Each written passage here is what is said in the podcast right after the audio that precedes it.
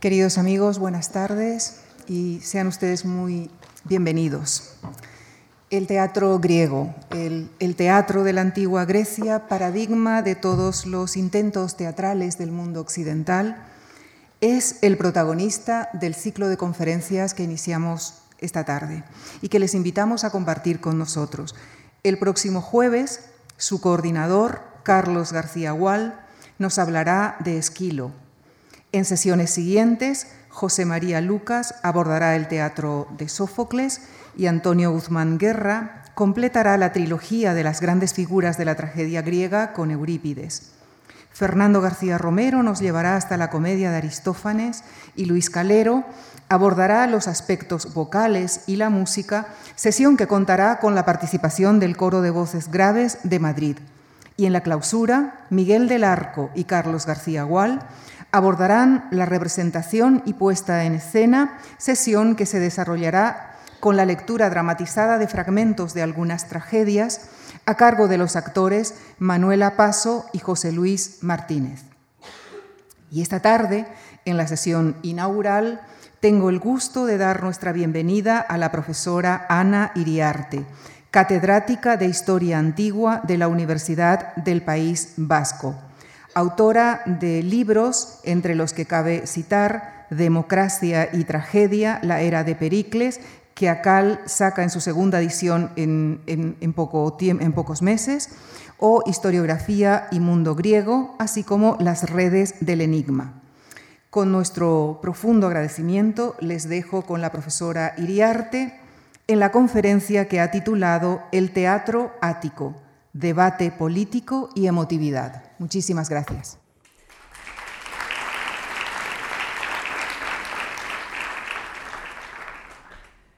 Eh, muy bien, ante todo mm, quisiera agradecer las atenciones de los organizadores, particularmente de Lucía Franco y su equipo del programa de conferencias, han sido impecables a la hora de contactar y de ocuparse bueno, de todas las pequeñas, grandes cosas que envuelven este tipo de, de, de actuaciones. Agradecer, por supuesto, a Carlos García Gual eh, como eh, organizador de, concretamente de este curso y a la propia eh, fundación que se ha fijado en el teatro ático, como sabemos, uno de los legados de la antigüedad griega que el moderno occidente ha readaptado y recuperado con mayor entusiasmo. Por fijarnos en un ejemplo muy reciente del festival de teatro de Vitoria de, este año. Eh, simplemente haré una alusión a un eh, realizador, a un dramaturgo ya clásico también, que respeto muchísimo, Boadjimu Abad, y que eh, se declara falto absoluto de ideas, razón por la cual vuelve, eh, ha vuelto de nuevo los ojos a Grecia, concretamente a Sófocles, creo que ya desde los años 80 que inició sus primeras readaptaciones, creo que ya ha, presentado toda la obra de Sófocles este, este año. Eh, eh, viaja con Filoctetes y con Edipo en Colono en una, en una en una obra que ha titulado Le Larme de Dip. Muy interesante, la, sobre, especialmente su mm, revisión de las obras de la antigüedad a la luz de los nuevos acontecimientos tristes de la Atenas contemporánea. Pues bien, este arte escénico, que sigue tan vivo, nace a finales del siglo VI a.C., en tiempos de tiranía, pero va alcanzando su esplendor a lo largo del o al mismo a lo largo del siglo V y al mismo ritmo que el régimen democrático que, se va, que nace, se va desarrollando en ese siglo. En el llamado siglo de Pericles, las composiciones teatrales se imponen como género literario de la democracia ateniense. Eh, hace ya unos años, en un librito titulado eh, Democracia y Tragedia, la era de Pericles, al que Lucía Franco hacía ahora alusión, insistía en el valor religioso, emotivo y sobre todo político de este espectáculo el escenario teatral griego constituía una especie de tribuna, desde esa perspectiva, sobre todo está escrito el libro, una tribuna desde la que se cuestionaba la imagen de los dioses olímpicos, se fustigaban las supersticiones populares, se reflexionaba sobre las instituciones y leyes cívicas del momento o se criticaba la soberbia de determinados hombres de poder.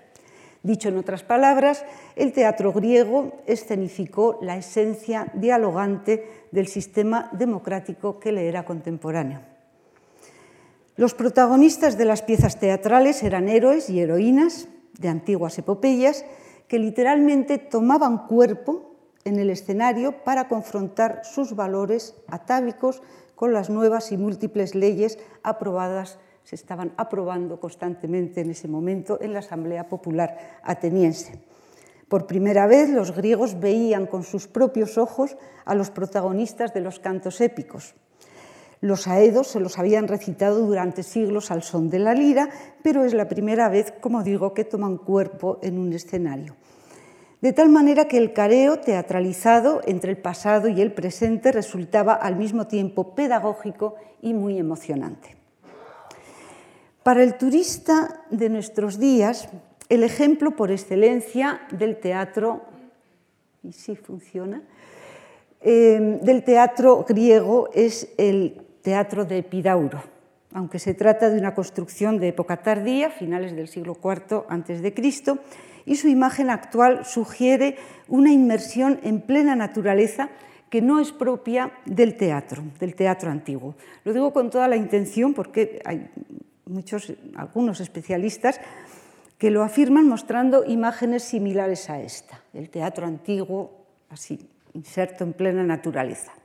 A mí me parece que hay el teatro que mm, da cuenta eh, mejor de la esencia del, teatro antiguo es el, de Dioniso, eh, que está eh, situado al pie de la Acrópolis y que eh, demuestra que el teatro no es un, espectáculo especialmente natural. Eh, el teatro antiguo de Atenas está labrado en la ladera sur de la Acrópolis como parte del santuario de Dioniso. Y frente a la Mnix, en esta, digamos que aquí he tratado de tomar una, fotografía que deja claro, incluso hoy en día, ¿verdad?, la inmersión del, edificio teatral en plena urbe, pero justo al otro lado de todas estas casas nuevas, del nuevo Museo de la Acrópolis también, está la Mnix, la colina eh, en la que los eh, atenienses se reunían o celebraban sus asambleas. Entonces, el teatro griego se erige en el corazón del centro cívico. Incluso cuando se trata, cuando se trata de santuarios, como el de Pidauro, como el de Delfos en este caso, el teatro es uno más de, un, gran centro eh, arquitectónico. El edificio y su función parecen, aparecen como eminentemente urbanos. De hecho, las representaciones teatrales forman parte de la festividad primaveral de las Dionisias urbanas. Las grandes Dionisias reciben también el nombre de Dionisias urbanas.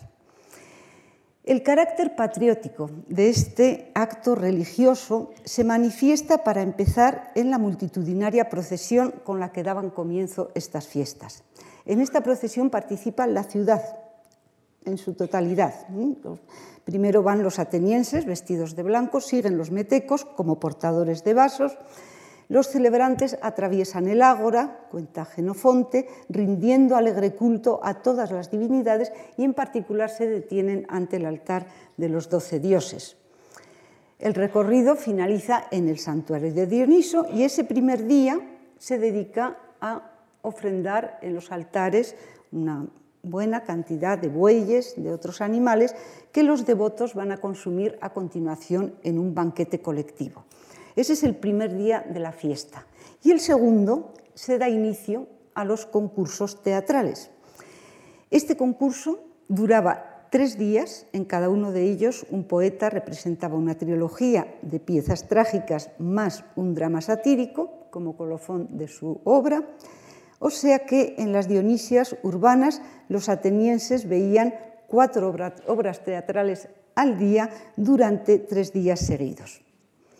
La propia estatua de Dioniso presidía el desarrollo del concurso, su sacerdote ocupaba una de las plazas honoríficas en primera fila. Tras el acomodo del resto de los espectadores por orden de rango, se purifica el recinto, sacrificando un, lechoncito, y los diez estrategos, es decir, las figuras políticas más mm, representativas de la, de la ciudad, realizan las libaciones, libaciones en honor a Dioniso que dan paso al espectáculo. El protagonismo de las autoridades políticas en el rito dice mucho del carácter político de este. De hecho, la organización del evento dependía directamente de los ciudadanos el magistrado responsable del culto público, del culto cívico, perdón, se ocupaba de seleccionar las obras de teatro finalistas y de procurar un corego, es decir, un mecenas ocasional para cada autor. El jurado que se encargaba de designar al poeta vencedor se componía de diez ciudadanos que representaban cada uno de ellos a cada una de las diez tribus en las que se dividía el Ática. Mm, en tiempos de bonanza económica, el eh, Estado se eh, hacía cargo de pagar las entradas a los espectadores y finalmente, desde esta perspectiva eh, política del teatro antiguo, resulta muy significativo que como acto final de la fiesta, la Asamblea de Ciudadanos se reuniera de forma extraordinaria en el propio teatro de Dioniso para examinar las quejas relacionadas con la fiesta y los concursos. Las quejas, bueno, los logros también, en definitiva, el teatro griego es producto del contexto histórico que lo genera, es producto de un tiempo remoto ya para nosotros en el que los ritos formaban parte de las prácticas cívicas y en el que los dioses todavía velaban por la actividad política propiamente dicha. En cuanto al propio edificio que acogía las representaciones, se divide en cuatro partes, empezando de atrás ¿verdad? hacia adelante. Primero vemos el escenario o la esquene. En este, este dibujo este, está ya muy desarrollada. Al principio era simplemente, no hay que imaginar eh, escenarios especialmente sofisticados para el teatro del siglo V Em, podía, un palacio se podía representar en una pintura sobre tela, em, una lápida podía señalar el camposanto, en fin, delante del escenario la plataforma o proskenio, que es el lugar en el que los protagonistas eh, toman la palabra, desde el que dialogan a veces con el coro, que se mueve junto con los músicos en la orquesta. Es este semicírculo que está detrás del pequeño eh, escenario. Y finalmente viene el graderío, que es lo que los antiguos llamaban propiamente el teatro. Así pues, en el teatro los espectadores se acomodaban en semicírculo y al aire libre en torno a un escenario, como lo hacían en las asambleas en torno a la tribuna de los oradores. En cuanto al espectáculo en sí, se parece más bien a lo que nosotros entendemos por ópera, pues las tramas se iban desarrollando mediante alternancia de cantos, diálogos y acompañamientos musicales, al igual que en la ópera china, por cierto, el teatro griego prescindía de actrices, aunque los personajes femeninos, encarnados por actores travestidos, estaban muy presentes.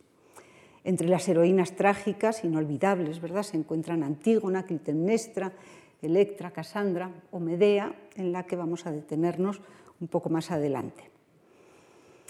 Con el número de actores, como el número de actores era siempre inferior al número de personajes de las obras, cada uno de ellos podía asumir varios roles, femeninos o masculinos, indistintamente, en una misma eh, pieza. El vestuario favorecía esta, digamos, hiperactividad de los, eh, de los actores. Nos servimos aquí para ver, por ejemplo, las túnicas ¿verdad? Que, van, que cubren por completo el cuerpo de los actores, solo dejan eh, a la vista las manos, los pies van a ir también recubiertos con, botines. Eh, y después lo que es importante es eh, los, digamos, los complementos, ¿verdad? Que permiten reconocer al personaje. La espada que distingue al guerrero, la maza en el caso de este actor, que distingue a la, figura de Heracles. Eh, el cetro propio de los reyes también y sobre todo el elemento fundamental del teatro eh, ático es, el, es, la máscara, prósgema, que, lo, literalmente lo que se pone delante, que puede ser ante la figura, pero también ante el carácter. Entonces la máscara es el elemento verdaderamente que, diferencia eh, el teatro eh, antiguo de, nuestro teatro, ¿verdad? Y también, bueno, no, digamos ya del cine, en donde estamos acostumbrados a ver unos eh, eh actores de mucha gestualidad, tanto física, ¿no? corporal como gestual, y esto es algo que en absoluto eh, no, son, registros con los que cuente el, el actor griego, que está completamente eh, enmascarado. La máscara eh, distinguía en esta época, eran muy sencillas, muy simples, distinguían las clases de edad, o sea que dependía el tono del cabello, ¿verdad?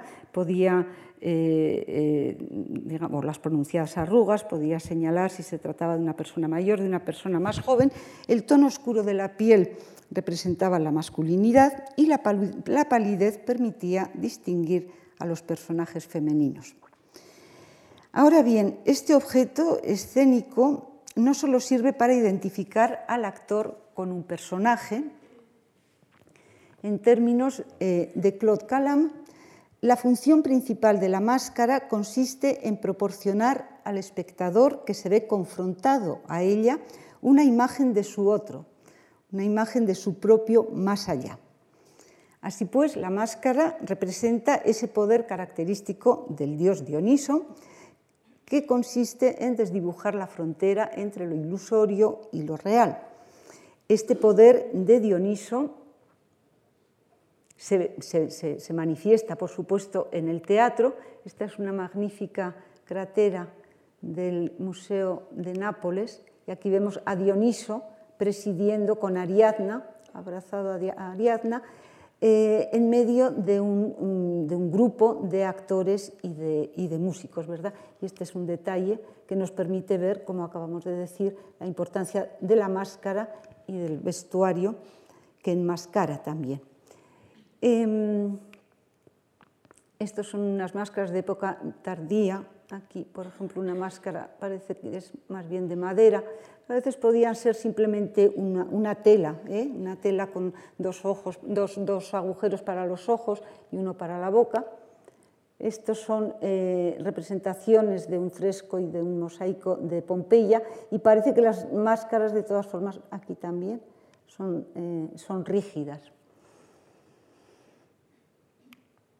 Entonces, para ver un poco el símil entre el efecto de la máscara en el, teatro y en, otro de los eh, espacios, de los ámbitos en los que preside Dioniso, que es el del banquete, mmm, observamos esta copa de ojos, que es un magnífico, es un vaso magnífico que está en el Museo Arqueológico Nacional, muy cerca de aquí, eh, y que eh, deja ver muy bien cómo en el simposio, al beber, los, participantes ¿verdad? podían efectuar con estas copas de, ojos hacia un efecto de máscara con respecto al, eh, otro comensal o, o, al otro eh, bebedor. Y esto es lo que evoca el juego dionisíaco de trascender la realidad, en este caso mediante, no mediante el teatro, sino mediante el consumo de vino. Además, en esta copa, el efecto este de, transición ¿verdad? entre este mundo real y el, más allá está subrayado por la presencia de una gorgona, que es una figura eh, de la muerte, ¿no? que es la, figura que asesina solamente con la mirada, como sabemos. Eh, entonces, bueno, pues este es el juego acústico y visual que suscita el célebre efecto catártico del que habla Aristóteles, en su definición de la poética, muy conocida, la tragedia es la mímesis, la imitación de una acción seria y completa. Imitación presentada no en forma de narración, sino mediante actuación de personajes, que suscitando compasión y terror realiza la catarsis, o sea, la limpieza, la purificación de estas emociones. En adelante quisiera que nos fijáramos en un caso concreto, la Medea de Eurípides, para que nos ilumine con respecto a este efecto trágico que genera emociones profundas como la compasión o el terror, al tiempo que interpela de forma incisiva al sistema establecido. Y también que evoca la, semejanza ¿no? entre el teatro en el que la música es tan importante, como se verá también a lo largo de este curso, ¿verdad? Eh, eh, identifica el teatro antiguo más bien con la ópera que con nuestros teatros un poco silenciosos desde el punto de vista musical. Bien, en cuanto a la protagonista de Medea, la identificaremos como mujer con mucha precaución, no tanto por el detalle del que, que acabo de señalar, de que el papel lo representa un actor enmascarado, cuanto por el hecho incontestable de que Medea es la creación de un varón, el erudito y politizado, aunque no político propiamente dicho, Eurípides. Podría decirse la Medea de Eurípides es sobre todo Eurípides. Entonces, eh, Medea se estrena en Em, la Medea se ¿Me he saltado?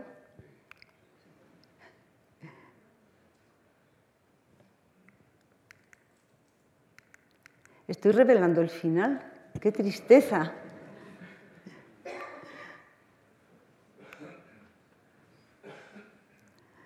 Bueno, vamos a dejarlo. Em, eh, Medea se estrena en las Dionisias urbanas de la primavera del 431 y esta es una fecha, una fecha importante. En Grecia, la guerra del Peloponeso está a punto de estallar, va a estallar ese mismo año. La Atenas democrática, con Pericles eh, al mando, se va a enfrentar a la otra gran potencia griega, es decir, a la oligárquica Esparta. De tal manera que Grecia vive un momento de gran efervescencia identitaria. Em, este sentimiento, de todas formas, no es nuevo en, Atenas. Dos décadas antes, del 431, en el 451, Pericles había restringido el derecho de ciudadanía ateniense dictaminando que la condición de ciudadano se reservara a los nacidos de padre y madre atenienses. Así lo señala Aristóteles en la constitución de los, atenienses. Pues bien, a mi modo de ver, esta ley y los problemas que genera en tantas y tantas parejas mixtas como vivían en la Atenas de la época, determina gran parte de la original adaptación que Eurípides presenta del mito ancestral de Medea y los argonautas. Entonces, mito eh, conocido, Medea era hija del rey de Cólquida, nieta de Helios y sobrina de la maga Circe, de quien hereda el saber de hechicera indicado en su propio nombre. Medea es un nombre relacionado con el verbo medomai, meditar, tramar algo contra alguien, maquinar. Y pertenece al campo semántico de metis, que es una forma de inteligencia muy apreciada por los griegos, una forma de sabiduría astuta, una sabiduría práctica también. Bien, eh, entonces Medea, la maga, en la tradición se ve que eh, lo que se privilegia es este carácter, aquí la vemos haciendo sus pócimas, este carácter mágico. Eh, se supone que la que va a ayudar a Jasón a salir de vuelta hacia Grecia, porque se ve todavía ahí el barco de los argonautas y este es el célebre viaje eh, que realizan eh, los héroes griegos, el grupo de héroes griegos, que como nos tenemos como argonautas, hasta, em, hasta la, patria de Medea, Cuando la expedición de los argonautas llega a la, a Cólquida, la princesa eh, Medea se enamora del líder de la expedición, Jasón, héroe que ha llegado para usurpar el vellocino de oro, símbolo del poder legítimo que custodia una terrible serpiente, como se ve en este vaso. El vellocino es este, lo tiene, lo tiene eh, Jasón ya en la mano y mientras tanto Medea está adormeciendo al monstruo, a la, serpiente que lo, que lo cuida. Entonces, vellocino de oro, símbolo del poder legítimo, que está custodiado en la cólquide por, este, por esta serpiente, y para complacer a Jasón, Medea va a traicionar de esta manera a su patria y a su familia. Después de que eh, eh, Jasón consiga eh, su propósito, el vellocino de oro, ella y su hermano van a embarcar hacia Grecia con los argonautas, pero ya el viaje empieza de forma muy cruenta, empieza muy mal, pues Medea, eh, ante la cercanía del barco de su padre, ¿verdad? que les persigue y, les va alcanzando, eh, no duda en asesinar a su hermano mm, y ir tirando por la borda mm, trozos ¿verdad? de su cuerpo para que eh, su padre se vaya deteniendo a, recogerlos y así ganar tiempo y poder huir con, con Jasón. Entonces, en el prólogo de la obra de, Eurípides ya se recuerda esta cruel hazaña mediante el monólogo de una sirvienta. Aquí tenemos también la imagen del vellocino de oro ya en manos de, de Jasón quien está coronado por una, por una victoria, ya puede recuperar su trono legítimo en Grecia. Bien, eh, como decía, en el prólogo de la obra de Eurípides se recuerda toda esta hazaña de, Medea, eh, la, muerte, del asesinato de su hermano, etcétera, con, con, medios verdaderamente muy precarios, ¿verdad? En el monólogo de una sirvienta eh, eh, digamos que el teatro griego era muy sencillo, entonces hay muchas descripciones que se, eh, que se hacen, mucho escenario también que se ahorra mediante descripciones de los personajes. La sirvienta recuerda que debido al deseo amoroso que Afrodita inspiró a Medea, esta cometió horribles crímenes contra su familia para unirse con el héroe griego. Y la sirvienta informante prosigue su relato para situar a los espectadores en el presente de la pieza.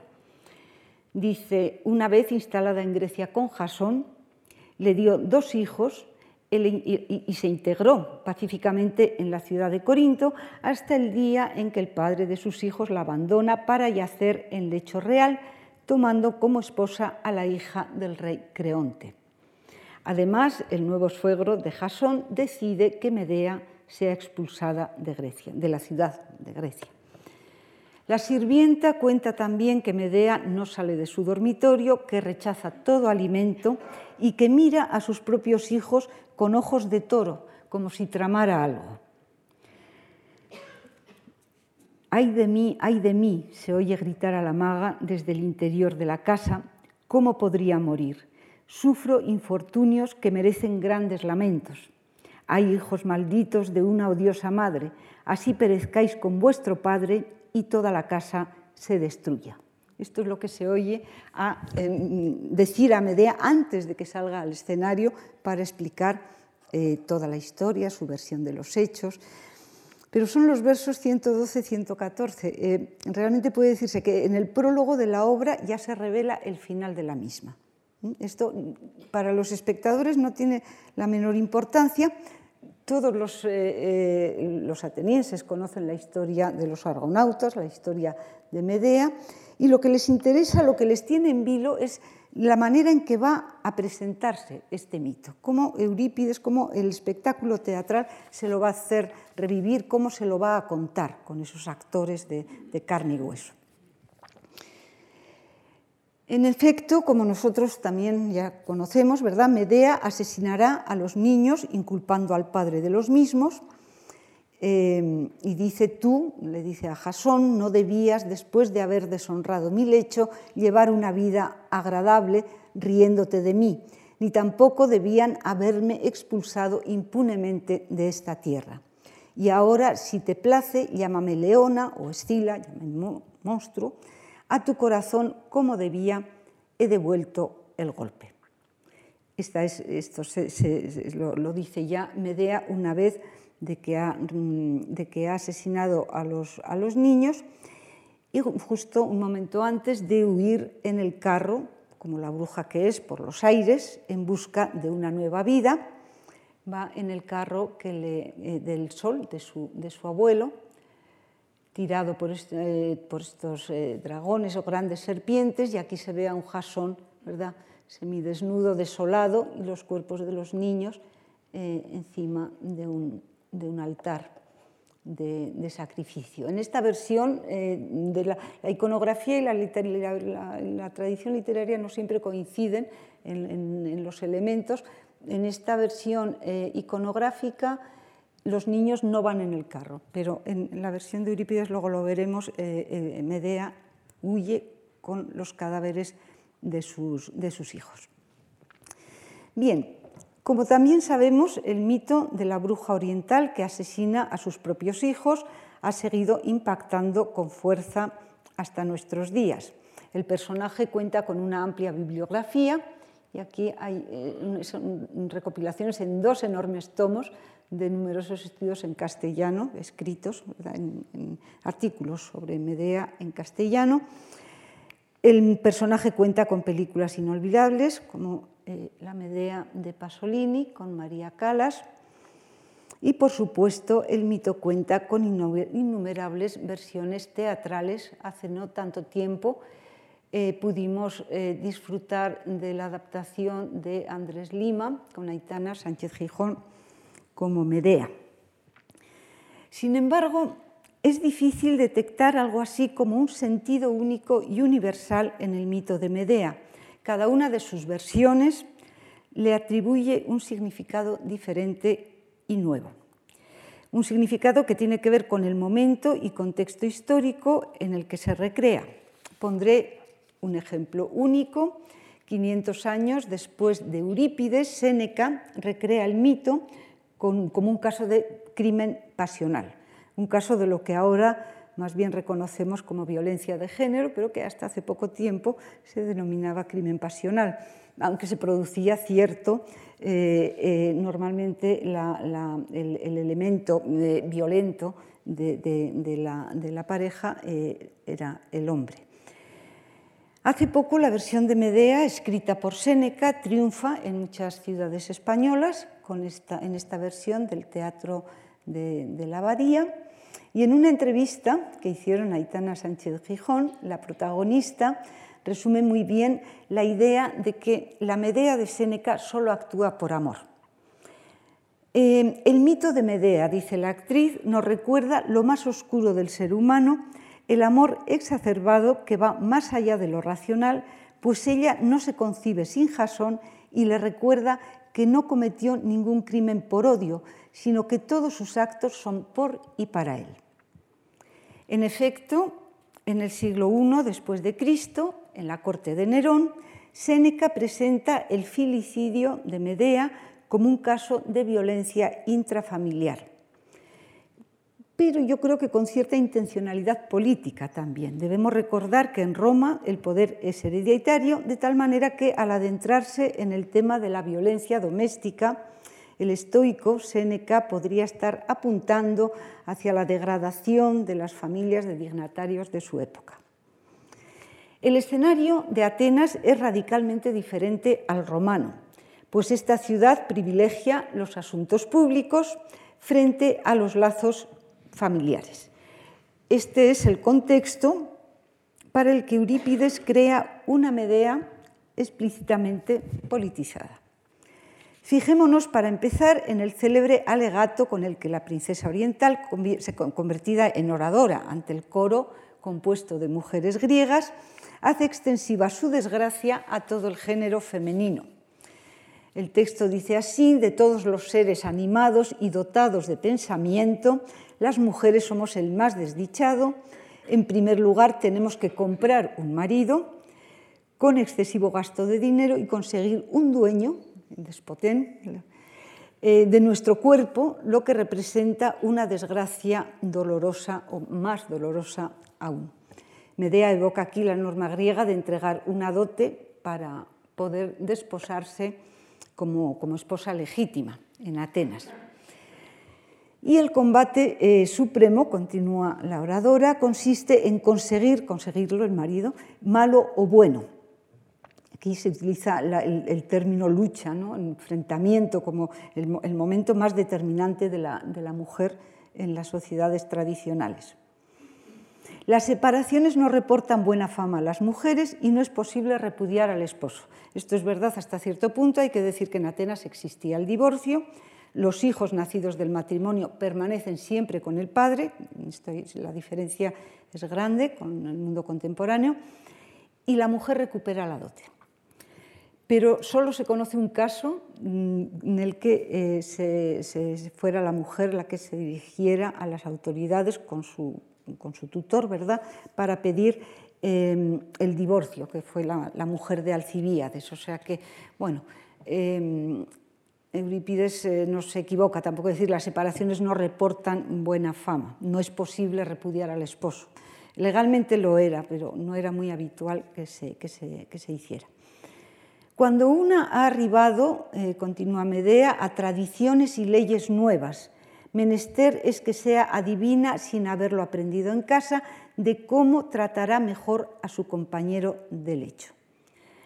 Medea puede que aquí se esté refiriendo a tradiciones y nuevas leyes atenienses, entre ellas, por supuesto, la del 451, que le afecta tan directamente, puesto que convierte a sus hijos en bastardos, al ser ella extranjera.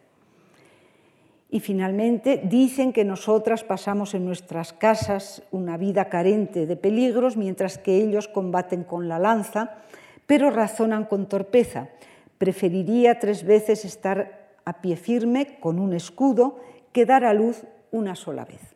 Y esta es la frase celebérrima de Medea, que traduce una equivalencia Em, griega eh, entre eh, morir en el campo de batalla y morir dando a luz. Digamos que las mujeres que morían de parto se reconocían, de parto se entiende, y dando a luz a, ciudadanos, ¿no? a futuros eh, soldados para la defensa de la patria, se les reconoce una, una gloria, una eh, semejante a, la que se reconoce a los caídos en, combate. Entonces, emulando los discursos que los políticos formulan ante el pueblo desde la tribuna de los oradores, Medea se dirige a un público, como digo, femenino, desde la plataforma del teatro y defiende la causa de las mujeres, ensalzando la dimensión heroica que los griegos reconocen en la maternidad. En definitiva, la bárbara oriental abate el ideal griego de la mujer silenciosa y alejada del escenario político, demostrando que conoce también la legislación, las famosas leyes, como el habla y las, tradiciones eh, griegas. Frente a ella, Jasón justifica su repudio Em, en términos también relacionados, en términos también relacionados con, las, leyes. Dice Jasón, no he aceptado la boda, la nueva eh, boda con la princesa griega, no he aceptado la boda por odio a tu lecho, herido por el deseo de un nuevo matrimonio. Lo hice para poder dar a mis hijos una educación digna de mi casa y al procurar hermanos a los hijos nacidos de ti, colocarlos en situación de igualdad y conseguir mi felicidad con la unión de mi linaje. Bueno, esta justificación se comprende sobre la base de la ley del 451. Voy a intentar hacer pasar mis hijos, que son como ciudadanos de segunda categoría, unirlos en un mismo linaje para a ver si pueden vivir como si fueran auténticos ciudadanos. Siendo de madre extranjera, los hijos de Jasón no pueden acceder a ese estatus de ciudadanía plena, no pueden formar parte del grupo de los iguales que gobierna la ciudad. Medea conoce bien esta ley griega, lo único que puede reprochar explícitamente, y sabiendo que tiene razón a Jasón, es el haber formado o tomado esa decisión, el haber aceptado esa boda a escondidas antes de avisarle a ella. Y despide al héroe con la siguiente eh, amenaza, tu boda ha de ser tal que algún día renegarás de ella. Haciendo honor a su nombre, la taimada Medea empieza a tramar los pasos de su venganza. Su primer movimiento consistirá en enviar a la nueva esposa de Jasón dos preciosos regalos de boda impregnados con un veneno infalible. Son una corona y un velo tornasolado que le había, había heredado de su abuelo eh, Helios. Aquí también la tradición iconográfica se aleja de la tradición literaria. Este es un vaso en el que posiblemente es la propia Medea la que lleva, la, que entrega a la princesa la, caja con la corona y el, y el velo. Eh, pero eh, en la obra de Eurípides los que llevan los regalos a casa de la, novia, de la recién casada, son los propios hijos de, Medea. Entonces, bueno, el desenlace es apoteósico, pues la joven princesa arde en cuanto se coloca las prendas envenenadas y junto a ella va a arder eh, su amado padre en la corona de oro que rodeaba la, descripción de, Naturalmente esta es otra de las escenas que los dramaturgos griegos ahorran, ¿verdad? Y es de nuevo un mensajero el que, eh, cumple las veces del decorado y de, la, y, de la, y de la escena, pero es una descripción muy, muy impresionante. La corona de oro que rodeaba su cabeza lanzaba un prodigioso torrente de fuego devastador y el velo sutil devoraba la blanca carne de la desdichada. Más su infortunado padre, sin conocer su calamidad, entrando de improviso en la casa, se arroja sobre el cadáver, al punto estalla en gemidos y rodeándola con sus brazos la besa mientras dice, oh hija desdichada, su anciano cuerpo quedó adherido al finísimo velo, la hija y el anciano padre yacen muertos uno al lado del otro, desgracia digna de lamentaciones. Y estos son el tipo de descripciones que, sin más, eh, sin más protocolo, sin más boato, eh, eh, consiguen emocionar muchísimo a los espectadores griegos. No así en, el teatro romano, que como se suele decir, en el teatro griego se puede describir un incendio eh, de una manera muy, muy, muy pasional y muy, muy emotiva para los espectadores. El teatro romano más bien mm, construyen una casa y la queman en el escenario. Esa es su manera de narrar, eh, la, manera de, narrar, digamos, del teatro ya mucho más amplio, ¿verdad? Eh, de, romano y la poco más sutil las descripciones eh, que incluye el teatro griego. Bien, em,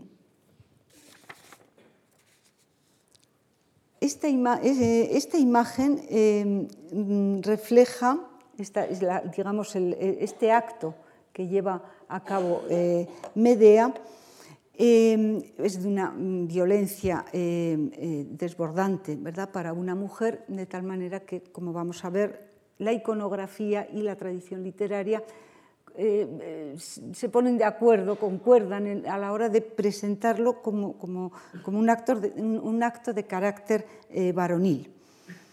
El texto de Eurípides más claro al respecto eh, son estos versos, 1242-47, mm, eh, eh, que están impregnados de vocabulario militar.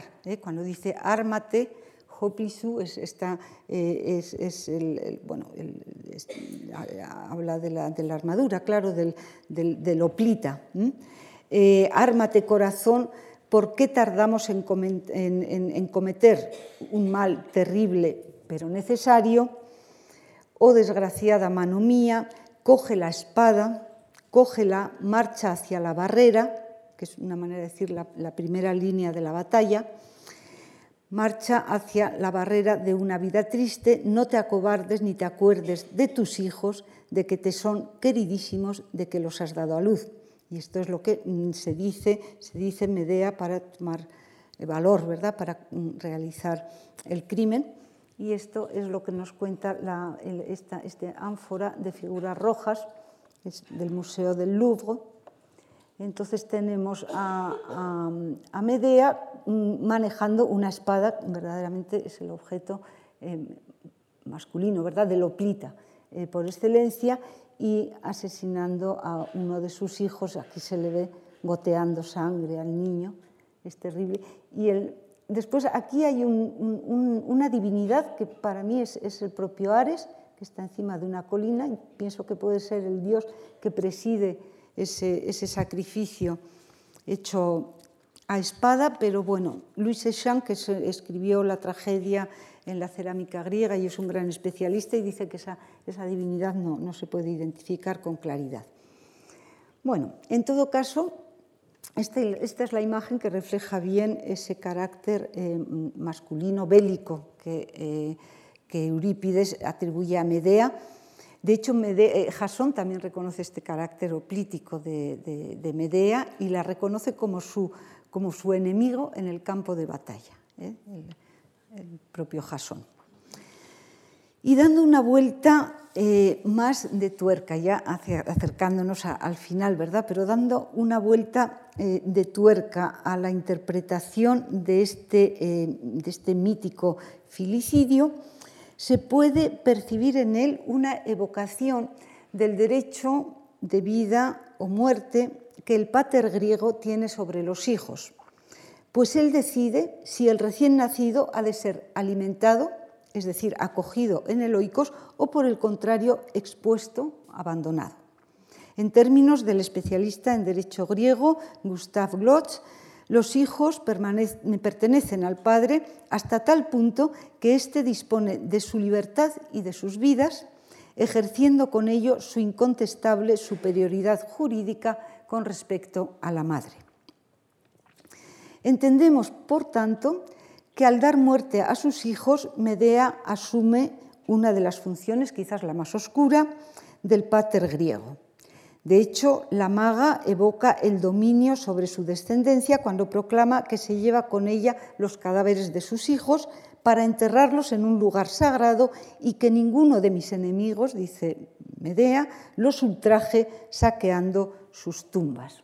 Y esto es, es la, la, última imagen que vamos a ver. Aquí vuelve a estar eh, Medea, esta vez con ese, eh, más que una espada, es, es, un cuchillo también, que, eh, un tipo de cuchillo que utilizan solo los varones para sacrificar, es un cuchillo de sacrificio que utilizan los sacerdotes para sacrificar grandes bestias. Eh, y parece, a mí me parece que el hecho de que el carro de Helios esté aquí esperándole, ¿verdad? Y justo a la altura esté el niño, creo que esta imagen, esta, esta imagen sí que puede sugerir que Medea mata a los niños y se los lleva, y se los lleva con ella. Pero bueno, es momento de concluir. En cierta manera, la Medea de Eurípides parece tanto más monstruosa cuanto que presenta su crimen menos como el fruto de una pasión descontrolada, esa es la imagen que se tiene de Medea, ¿verdad? Una pasión descontrolada, menos de esa manera que como una premeditada toma de posesión de sus propios hijos.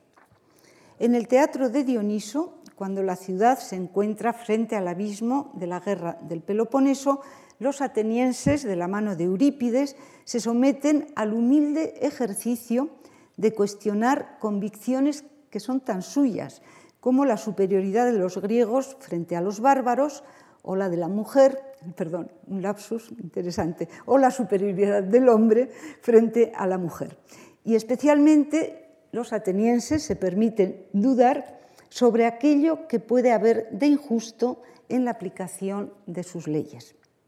Este aspecto es el que, a mi entender, distingue a la Medea de Eurípides del personaje que sigue triunfando en nuestros teatros como imagen desgarrada del desamor, como espectáculo apotropaico contra la violencia intrafamiliar y también quizás un poco como imagen de la situación precaria en la que nuestras leyes sitúan a tantos y tantos extranjeros.